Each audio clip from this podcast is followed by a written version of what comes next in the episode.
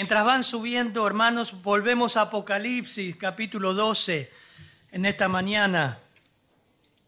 Yo sé que hay gente nueva, dice, uy, ¿dónde entramos ahora? Pero queremos retomar y terminar este precioso libro. Apocalipsis, capítulo 12, versículos 7 al 12. Anoten algunas cosas y después escuchen porque está muy interesante y aparte el Señor seguramente nos va a hablar a través de su palabra. Suben los niños, ¿ya subieron? Bien. 12. Vamos a leer y luego oramos. Dice así la palabra de Dios, versículo 7. Después hubo una gran batalla en el cielo. Miguel y sus ángeles luchaban contra el dragón. Y luchaban el dragón y sus ángeles, pero no prevalecieron. Ni se halló ya lugar para ellos en el cielo. Y fue lanzado fuera el gran dragón, la serpiente antigua que se llama Diablo y Satanás, el cual engaña al mundo entero. Fue arrojado a la tierra y sus ángeles fueron arrojados con él.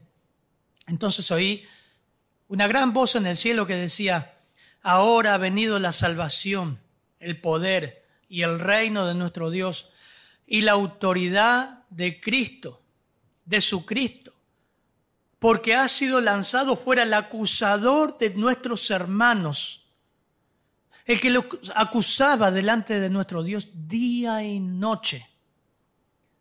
Y ellos le han vencido por medio de la sangre del cordero y de la palabra del testimonio de ellos, y menospreciaron sus vidas hasta la muerte. Por lo cual, alegraos, cielos, y los que moráis en ellos. Ay de los moradores de la tierra y del mar, porque el diablo ha descendido a vosotros con gran ira, sabiendo que tiene poco tiempo. Qué texto, Padre, gracias. Humildemente te pedimos que nos hables, Señor. Como vaso de barro necesitamos de ti, Señor. Te pido que me des claridad, Señor. Que tu palabra sea exaltada. Oramos, Señor, en tu nombre. Amén, Señor. Amén. Hoy ayudan la lectura, Fabián. Muy bien. Bueno, venimos del capítulo 12, capítulo 12 para entrar un poquito en el contexto. Apareció, en el cielo una gran señal, una mujer vestida del sol, con la luna debajo de sus pies y sobre su cabeza una corona de dos estrellas, y estando encinta clamaba con dolores de parto y en angustia del alumbramiento. También apareció otra señal en el cielo, aquí un gran dragón escarlata y los tres personajes que vimos la vez pasada eh, que tenía siete cabezas diez cuernos, y en sus cabezas siete diademas. Su cola arrastró o arrastraba la tercera parte de las estrellas del cielo, demonios, ángeles, las arrojó sobre la tierra. Y el dragón se paró frente a la mujer que estaba para dar a luz a fin de devorar a su hijo tan pronto como naciese. Vimos ahí la mujer de Israel, el dragón, Satanás, su hijo, Cristo, y estudiamos todo ese tema sigue esta larga y sobrenatural guerra de Satanás contra Dios que fue de todos los tiempos. Comenzó, lo vemos desde Génesis, Satanás guerreando contra Dios, contra su pueblo, contra sus ángeles. Las escrituras, usted está pensando, dice, sí, pero pastor, Jesús lo derrotó en la cruz. Exactamente. Juan 12, 31 nos, anuncia el Señor que su juicio ya es inminente. Ahora es el juicio de este mundo, ahora el príncipe de este mundo será echado fuera. Lo dijo el Señor. Va a ser echado fuera. Lo juzgó ya. Romanos 16, 20, Pablo nos dice que Dios aplastará en breve a Satanás. La escritura nos dice que Satanás fue derrotado. Hebreos 2.14 dice que su imperio fue destruido. Juan, hermoso texto, primera de Juan 4.4 nos dice que mayor es el que está en nosotros que el que está en el mundo, hablando de Satanás. Ahora, nosotros sabemos que hay un gran mito, ¿no? Y muchas veces venimos a la iglesia y llegamos a la iglesia pensando que Satanás está en el infierno, ¿no? Con su tridente vestido rojo con cuernos, con garras, y nada más lejos de la realidad. No es así. No es así.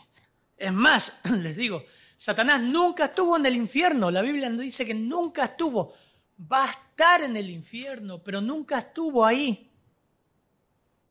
Y va a ser sentenciado al final de los tiempos cuando termine el milenio.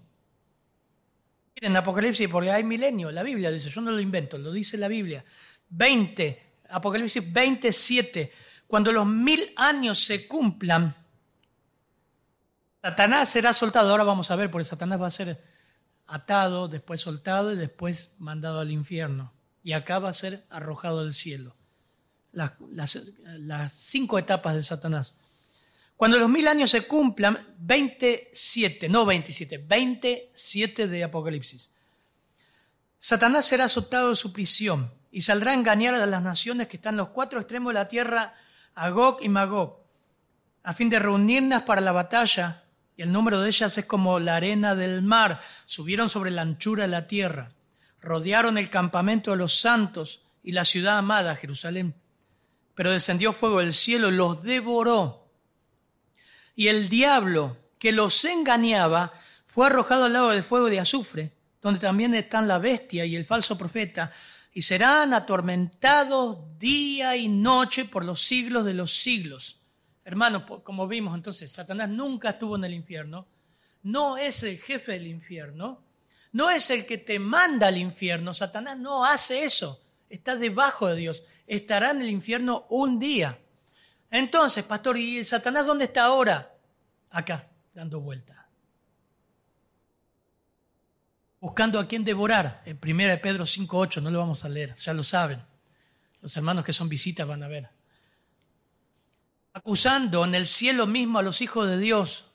12.10 que leímos recién. El que los acusa, el que acusa a los hermanos noche y día y noche, dice el versículo 10 al terminar, mírenlo, acusaba delante de Dios a los hermanos. Trabaja constantemente en la tierra para volver a los hijos de Dios en contra de Dios y llenar su corazón. Hechos 5. Cuando Pedro dice a Ananías y Zafira, ¿por qué dejaste que Satanás llene tu corazón? No que los posea, que llene el corazón. Por eso, miren, el pastor MacArthur dijo, el plan de batalla de Satanás es brutalmente sencillo eliminar a todos los que sirven a Dios. Si pudiera, mataría a todos. Y si no, destruiría su fe si fuera posible. Si pudiera librar de la tierra a todos los que sirven a Dios, el diablo alcanzaría su meta de unificar a todo el mundo bajo su mando. Y lo va a hacer un día. Y ahí va a salir la bestia, el falso profeta, el anticristo. Ahora, por eso, aunque Satanás fue derrotado en la cruz, aunque fue derrotado en la cruz, su sentencia final, la cárcel misma de Dios, lo que le espera al final, ocurre hoy en este pasaje. Todavía tiene acceso a la presencia de Dios.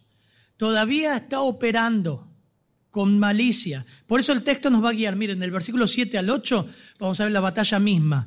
Del versículo 9 el desenlace y el versículo 10 al 12 la celebración. Repito, 7 al 8 la batalla misma, una lucha titánica de ángeles que va a haber en el cielo mismo, las esferas celestes, el desenlace y la gran celebración. Versículo 7 al 8, por favor, hermano. Después, una gran batalla en el cielo. Miguel y sus ángeles luchaban contra el dragón, y luchaban el dragón y sus ángeles, pero no prevalecieron, y se halló ya lugar para ellos en el cielo. Lo primero que el texto nos muestra que va a haber en Apocalipsis 12, versículo 7, llegado la tribulación, esto habla de un tiempo futuro. No se indica cuándo en realidad va a ocurrir esta batalla, pero en el contexto, en el contexto estamos viendo que esto ocurre en, en, la, en la tribulación.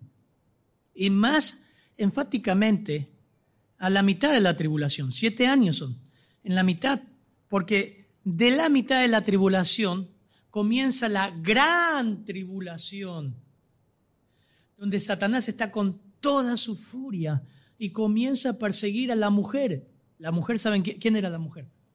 Israel. e Israel tiene que huir al desierto. Eso vamos a ver ahora. Así que cae, por eso es bueno eh, interpretar correctamente Apocalipsis como vimos. Es algo futuro, literalmente Satanás va a perseguir a Israel, pero acá lo que nos está hablando, que hubo una gran batalla en el cielo. Sus ángeles luchaban contra el dragón. Y luchaban el dragón y sus ángeles. Fíjense el énfasis, luchar está hablando de que va a ser una lucha intensa, fuerte. No es la primera vez. ¿eh? Daniel nos dice, vamos a buscar Daniel 10, 12 al 14, nos muestra que ya este ángel, un gran arcángel, Miguel, ya estuvo luchando con Satanás en el Antiguo Testamento. Continuamente Satanás se, interpuso entre Dios, su pueblo, y quiso terminar con el pueblo, quiso terminar con el linaje mesiánico, continuamente. Por eso el diablo no es lo que vos ves en las películas de terror. El diablo engaña, hermanos. Se viste como ángel de luz. Van a ver el énfasis que pone en el engaño satánico. 10, 12 al 14, por favor, hermano. Entonces... Entonces me dijo, Daniel, no temas, porque desde el primer día que dispusiste tu corazón a entender y a humillarte, humillarte en la presencia de, tu Dios, fueron oídas tus palabras, y a causa de tus palabras yo he venido. Mas el príncipe del reino de Persia se me opuso durante 21 días. Pero he aquí Miguel, uno de los principales príncipes, vino para ayudarme y, que, y quedé allí con los reyes de Persia. He, he venido para hacerte saber lo que ha de venir a tu pueblo y a los en los posteriores días, porque la visión es para esos días. Bien, bueno, lo vamos a volver a ver ese texto en el Antiguo Testamento a, Daniel. E, este príncipe que habla Miguel es el arcángel. Y obviamente quien se le oponía ahí era el mismo Satanás. Van a ver en Daniel 12 que con, claramente dice, vino Miguel para ayudar a su pueblo. Entonces, como vimos hace un momento, continuamente ha tratado de oponerse a la obra de Dios con toda su fuerza. No quería que Daniel reciba la visión de Dios, obviamente. Acá está, hay dos ángeles, hay Gabriel y Miguel. ¿Quién fue Gabriel? El que anunció a María el nacimiento de Jesús. Ahora, se opone en la difusión del Evangelio, se opone oprimiendo a creyentes, Mateo 13, se opone eh, desestabilizando la iglesia, llenando el corazón de los creyentes. Por eso Pablo en Efesios capítulo dice que nuestra lucha como creyentes nuestra, no es una lucha física, sino son, eh, dice que son contra huestes satánicas de maldad. Efesios 6:10, por lo demás, hermanos míos, fortaleceos en el Señor y en el poder de su fuerza, revestidos con toda la armadura de Dios para que podáis estar firmes. Mira, si hay algo que quiere Satanás es que usted cree que Él no existe o que tenga una idea falsa. Lo peor que hay de un enemigo es que se disfrace y se camufle. Bueno, les dije que es la corimba. Y una de las cosas que nos enseñaban era camuflarnos frente al enemigo. Las cubiertas frente al enemigo. Cubierta terrestre, ¿verdad? Cubierta aérea. Todo eso y el, el camuflaje. Bueno, Satanás hace lo mismo. Por eso Pablo dice, hermanos, fortalezcanse tomen la fuerza de Dios en, ustedes mismos. sus ángeles, dice, luchaban contra el dragón y luchaban. El énfasis que habla ahí dos veces, la palabra luchar es polemeo y significa estar en guerra, batallar, luchar, pelear, combatir. Y esa lucha, ese combate va a alcanzar su punto máximo, como lo vemos en la escritura, acá en Apocalipsis 12.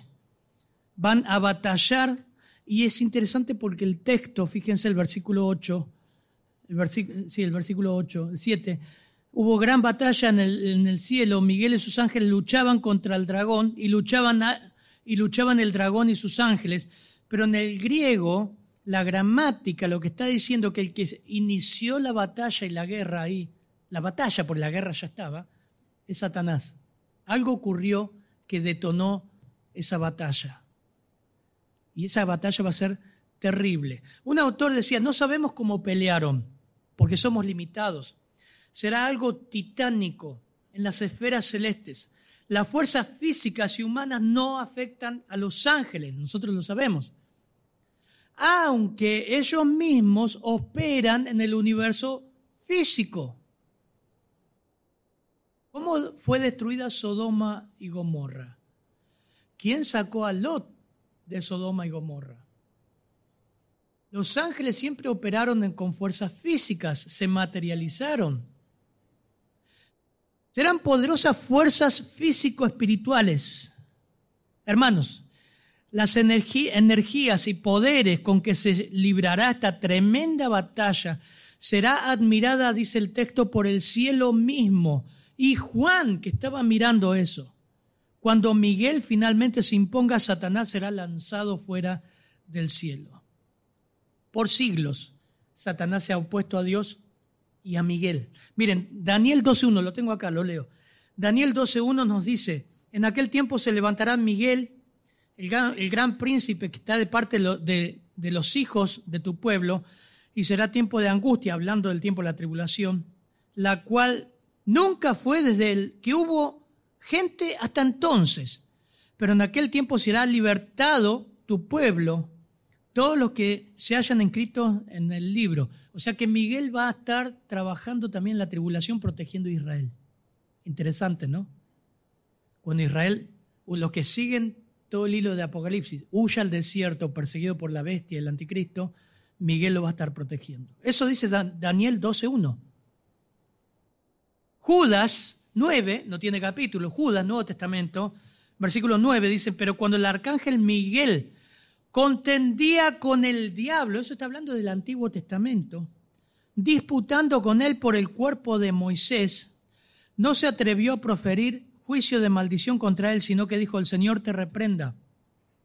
El contexto viene hablando de los falsos maestros que se metían con temas de ángeles, pero Judas está hablando acá de que Miguel peleó con el diablo por el cuerpo de Moisés. Seguramente Satanás quería usar el cuerpo de Moisés el gran líder de Israel para idolatría.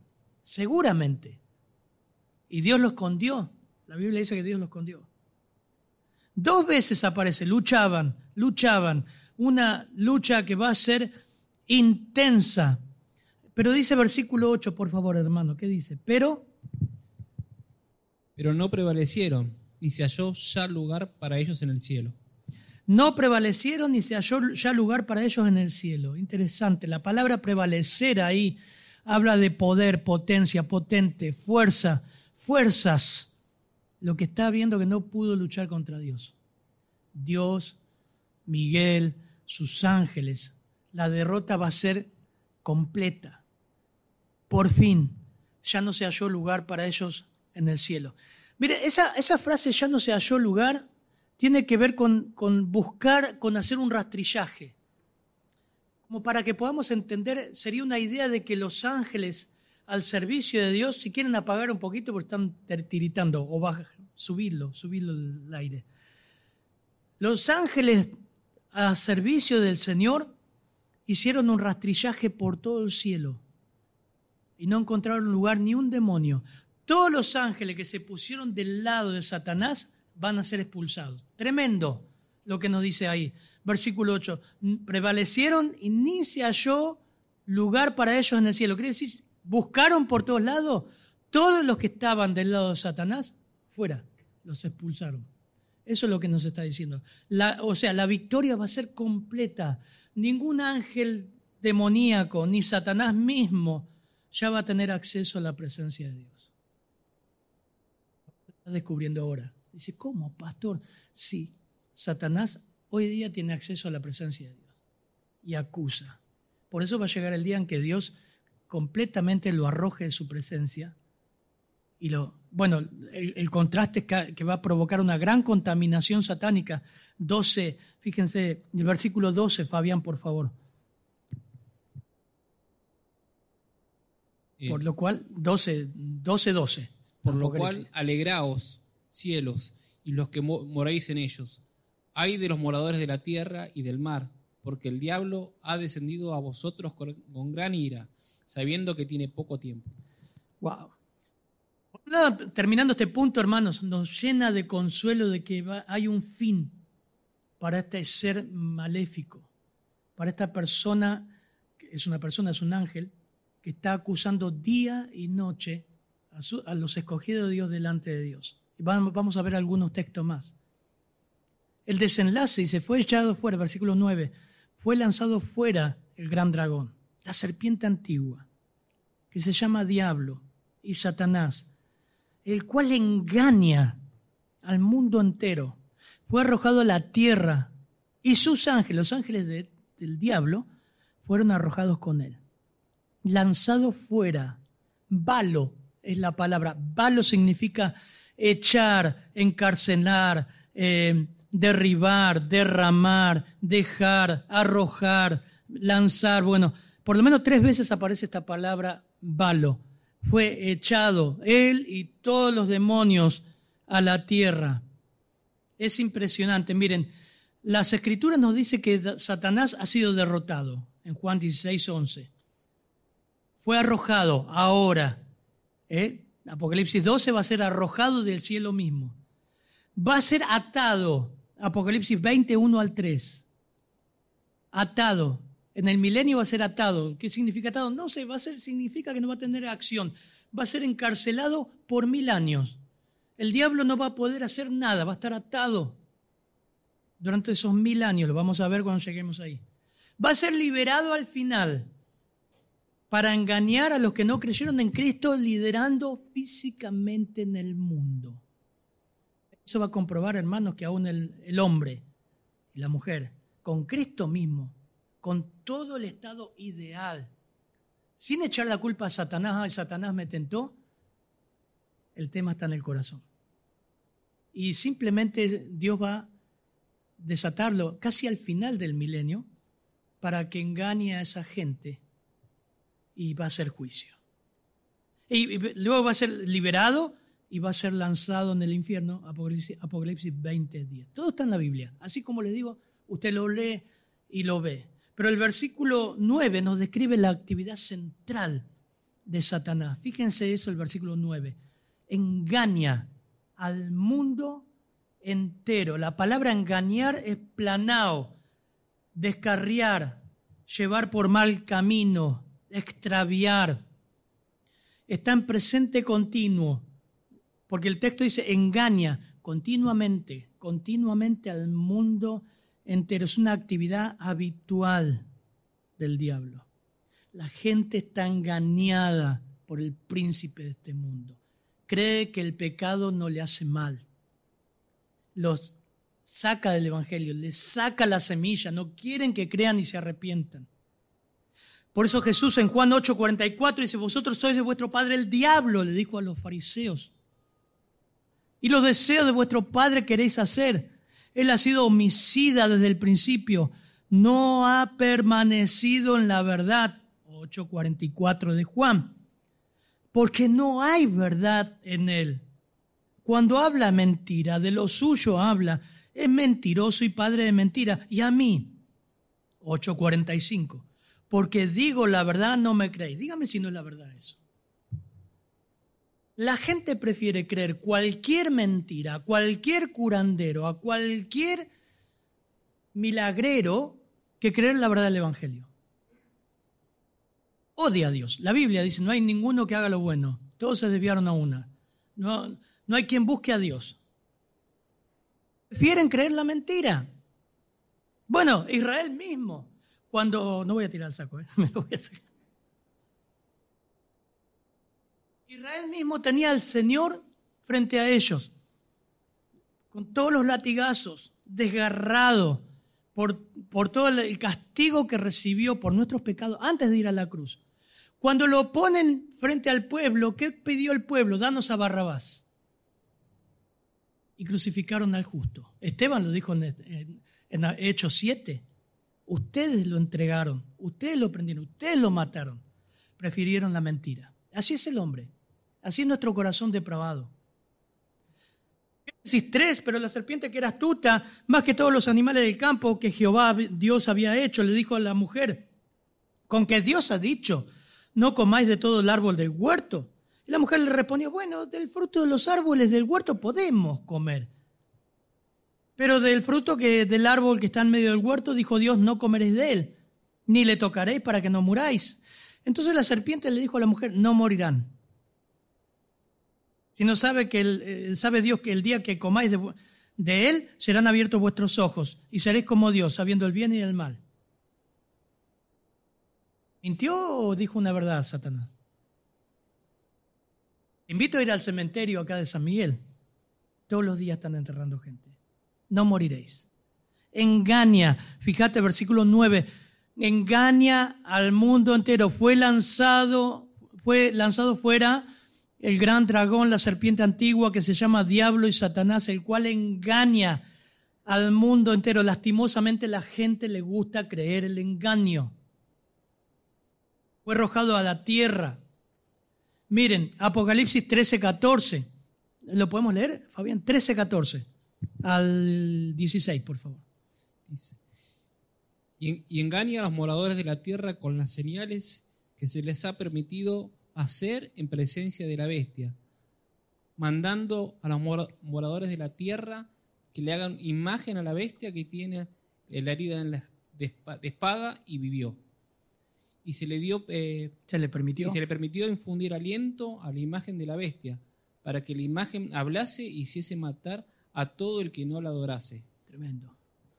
Y 16. ¿Y hacía? Y hacía que, que a todos, pequeños y grandes, ricos y pobres, libres y esclavos, se les pusiese una marca en la mano derecha o en la frente. Bueno, ahí aparece la marca.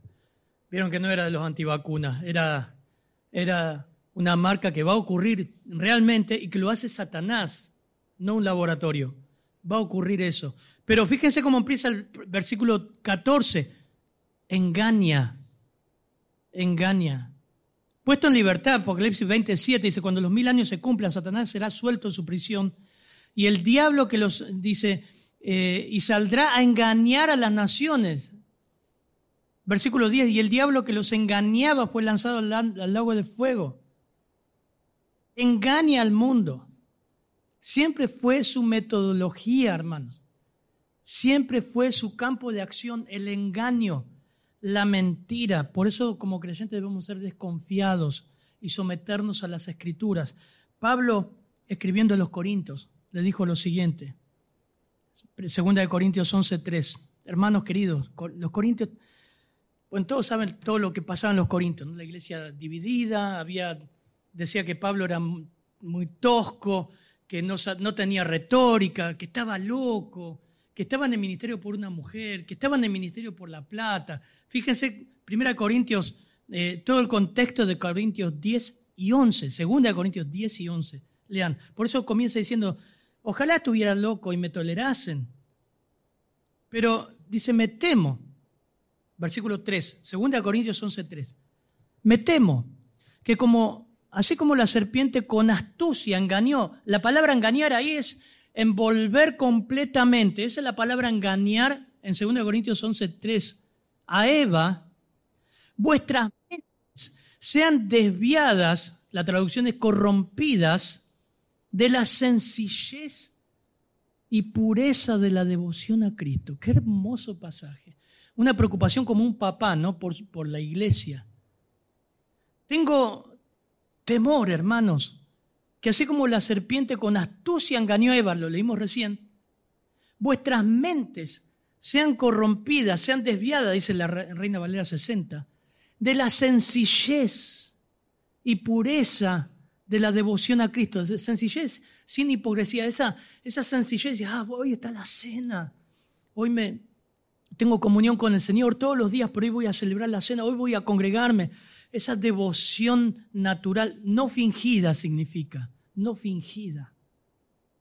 Porque si alguien viene y predica a otro Jesús, a quien no tenemos predicado, no hemos predicado, o recibís un espíritu diferente, hablando de un falso maestro u otra persona u otra corriente ideológica, que no habéis recibido o aceptás un evangelio distinto, 2 Corintios 11:4, que no habéis aceptado, bien, bien lo toleráis. Eso dice el versículo 4. Quiere decir, wow, esa palabra dice que, wow, lo aceptan bien. Tolerancia. Hoy se habla de la tolerancia, ¿no? Tenemos ese tolerante. Ya, ya están, estamos atacados de la tolerancia con el tema de la ideología de género y todo eso. Pablo está diciendo, ustedes están siendo muy tolerantes con todo lo que hay por afuera, lo agarran. También tengo temor que sean seducidos por todo bicho que camina, por toda idea que anda dando vuelta ahí. ¿Y saben cómo termina eso? Su sencillez y su pureza en devoción a Cristo es afectada. Y ya no toman la cena. Entonces, hermanos, eh, antes de ir al último punto, tremendo, dice, bien lo toleran, la palabra es calos, hermosamente lo soportan, es lo que usa Pablo en 2 Corintios 11.3. Satanás sabe cómo desviarnos de la sencillez o la simplicidad de la devoción a Cristo. Sabe, sabe, sabe cómo desviar tu atención. Una amargura, un enojo, una falsa doctrina. Sabe cómo sacarte la mirada, puesto los ojos en Jesús, el autor y consumador de la fe. Sabe, sabe cómo sacarte del camino. Sabe, sabe hacerlo. Temo que muchos sean engañados por la misma serpiente que sedujo a Eva. Por último, la gran celebración. Satanás fue expulsado del cielo, fue tirado a la tierra. Pobre gente la que esté en esos últimos tres años y medio. Pobre los creyentes que estén ahí. El Señor los va a guardar. Pero miren, versículos 10 al 12, por favor.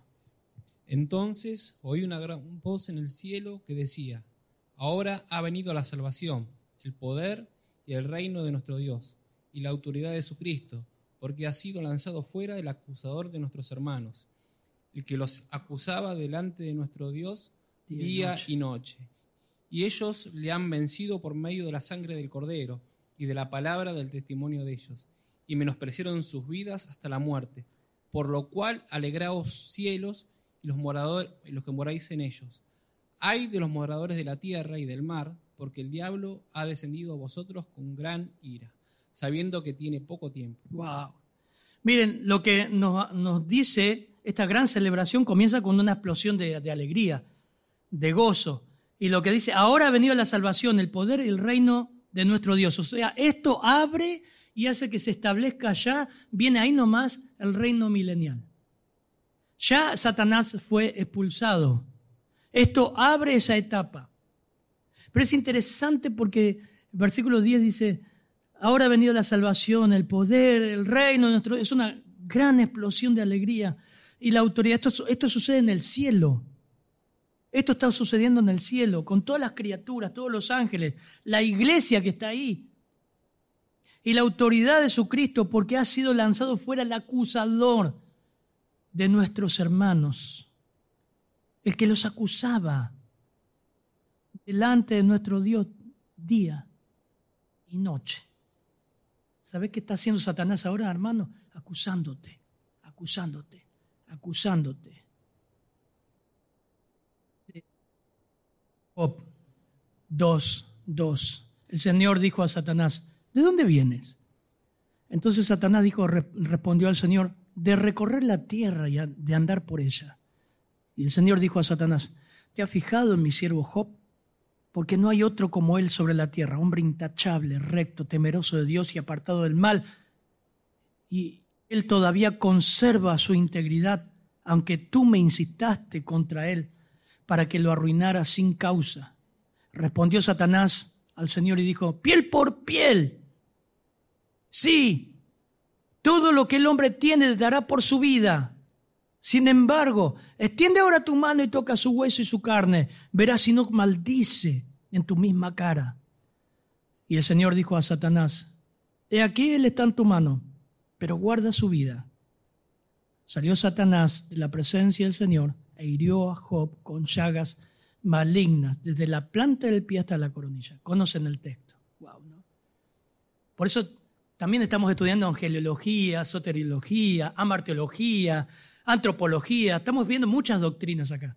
Y una de ellas que Satanás siempre está debajo de Dios, no hace lo que quiere. No hace lo que quiere. Termina el libro de Job. Lo acusa día y noche, día y noche. Eso nos leyó recién el hermano Fabián. Ha venido la salvación. el que los acusaba delante de nuestro Dios día y noche. Versículo 11. Y ellos le han vencido. ¿A quién? ¿Quiénes son ellos? Los que fueron acusados. La iglesia, todos estos santos, le han vencido por, la, por medio de la sangre del Cordero, su confianza en Cristo, por medio de la salvación. Yo sé que tú puedes hacer todas las cosas, dijo Job 42.2, y que ningún propósito tuyo puede ser estorbado. ¿Quién es este que oculta el consejo sin entendimiento? Por tanto, he declarado lo que no comprendía. Cosas demasiado maravillosas para mí que yo no sabía. Escucha ahora y hablaré. Te preguntaré y tú me instruirás. He sabido de ti solo de oídas. Ahora mis ojos te ven. Por eso me retracto y me arrepiento en polvo y ceniza. Y sucedió después de que el Señor habló estas palabras a Job. El Señor dijo a Elifaz, temanita, se ha encendido mi ira contra ti, contra tus dos amigos, porque no habéis hablado de mí lo que es recto como mi siervo Job. Ahora pues tomad siete novillos, siete carneros, id a mi siervo Job y ofreced holocausto por vosotros, por mi siervo Job, y, él orará por ustedes, porque ciertamente a él atenderé, para no hacer con, con vosotros conforme a vuestra insensatez. Toda la metida de pata que habían hecho los amigos Job, aconsejando sin escuchar y sin ver el contexto. Elifaz Timanita y Bildad, Suita, Sofarna, Namita, fueron e hicieron tal como el Señor les había dicho, y el Señor aceptó a Job. Y el Señor restauró el bienestar de Job cuando éste oró por sus amigos. Y el Señor aumentó el doble de todo lo que había poseído Job. Entonces todos sus hermanos, todas sus hermanas y todos los que le habían conocido antes vinieron a él y comieron pan con él en su casa y se condolieron con él, lo consolaron por todo el mal que había el Señor hecho atravesar a Job. Cada uno le dio una moneda de plata y cada uno un anillo de oro. Y el Señor bendijo los últimos días de Job más que los primeros. Y tuvo catorce mil ovejas, seis mil camellos, mil yuntas de bueyes y mil asnas. Y tuvo siete hijos e hijas. Llamó a la primera Gemina, a la segunda Cecia. Y dice que las hijas, dice, y en toda la tierra no se encontraban mujeres tan hermosas como las hijas de Job. Dice el texto, y ellos le han vencido por la palabra de testimonio de ellos por medio de la sangre del Cordero. Y aquí veo los cielos abiertos y el Hijo del Hombre de pie delante de la diestra, la diestra de Dios. Entonces ellos gritaron, Hechos siete. Ellos gritaron a gran voz y tapándose los oídos arremetieron a una contra él, Esteban. Y echándolo fuera de la ciudad comenzaron a apedrearle. Y los testigos pusieron manos, sus mantos a los pies de un joven llamado Saulo, y mientras apedreaban a Esteban, él invocaba al Señor y decía, Señor Jesús, recibe mi espíritu. Y cayendo de rodillas clamó en alta voz, Señor, no le tomes en cuenta este pecado. Y habiendo dicho esto, durmió. El texto, versículo 12. Y ellos le han vencido, 11, por medio de la sangre del cordero y de la palabra del testimonio de ellos, y menospreciaron sus propias vidas hasta la muerte, Esteban. Y podemos seguir, ¿no? Con tantos ejemplos. El apóstol Pablo, 2 Timoteo 4:6, porque yo ya estoy para ser sacrificado, en mi tiempo, en mi partida, el tiempo de mi partida está cercano. He peleado la buena batalla, he acabado la carrera, he guardado la fe. Por lo demás me está guardada la corona de justicia, la cual me dará el Señor, juez justo en aquel día, no solo a mí, sino todos los que aman su venida. Hermoso. Eso nos dice el pasaje. Hay una celebración grande en el cielo porque Satanás por fin ya no acusa más a nadie. Su campo de acción ahora va a ser más limitado. La, la segunda parte de la tribulación. Por lo cual, alegraos cielos y los que moráis en ellos. Ay de los moradores de la tierra y del mar porque el diablo ha descendido a vosotros con gran ira, sabiendo que tiene poco tiempo. Es interesante porque él sabe, él sabe eso. ¿Ustedes creen que él ignora? Él sabe más teología que todos nosotros.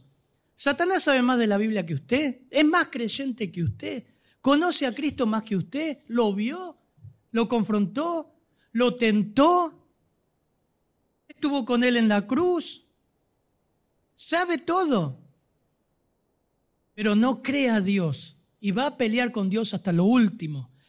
Un autor explica, dice, miren, con gran ira, la palabra ira ahí es tumos, es el último versículo. Dice que descendió con gran ira. La palabra tumos, significa ataque de rabia. Miren, si Satanás ahora hace cosas horribles, imagínense en la segunda parte de la tribulación, con gran ira, con ataque de rabia. Un autor describió este, esta palabra ira. Ahora está como león enjaulado, indescriptiblemente furioso, con una ira violenta, emocional, por las limitaciones impuestas de su libertad. Se levantó del polvo de la tierra cuando cayó y agitó sus puños contra el cielo, miró encolerizado alrededor, ahogándose con furia y buscando ventilar su odio y su rencor con la humanidad. Va a ser terrible esa última parte. Va a perseguir a Israel como nunca. Hermano, creo que este texto nos deja un gran consuelo y es que la derrota definitiva de Satanás está cerca. Está cerca. Pero ahora, hermano, debemos fortalecernos en el Señor y en el poder de su fuerza para que podamos resistir en el día malo y habiendo pasado el día malo, quedar firmes. Santiago, terminamos todos juntos, Santiago 4, 6 al 10. Santiago 4.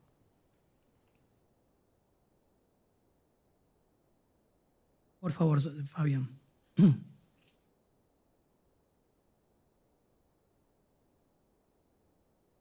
Cuatro, seis al diez. Pero Él da mayor gracia. Por esto dice, Dios resiste a los soberbios y da gracia a los humildes. Someteos, pues, a Dios, resistid al diablo y huirá de vosotros. Acercaos a Dios y Él se acercará a vosotros. Pecadores, limpiad las manos y vosotros los de doble ánimo, purificad vuestros corazones. Afligíos, lamentad y llorad. Vuestra risa se convierta en lloro y vuestro gozo en tristeza. Humillaos delante del Señor y Él os exaltará. Amén. La única forma, hermano querido, y que nos visita, la única forma de enfrentar a Satanás, ahí está la clave, palabras que se repiten, humillarse, humillarse. ¿Ante quién? Ante Dios. La forma de resistir al, diablo no es gritarle.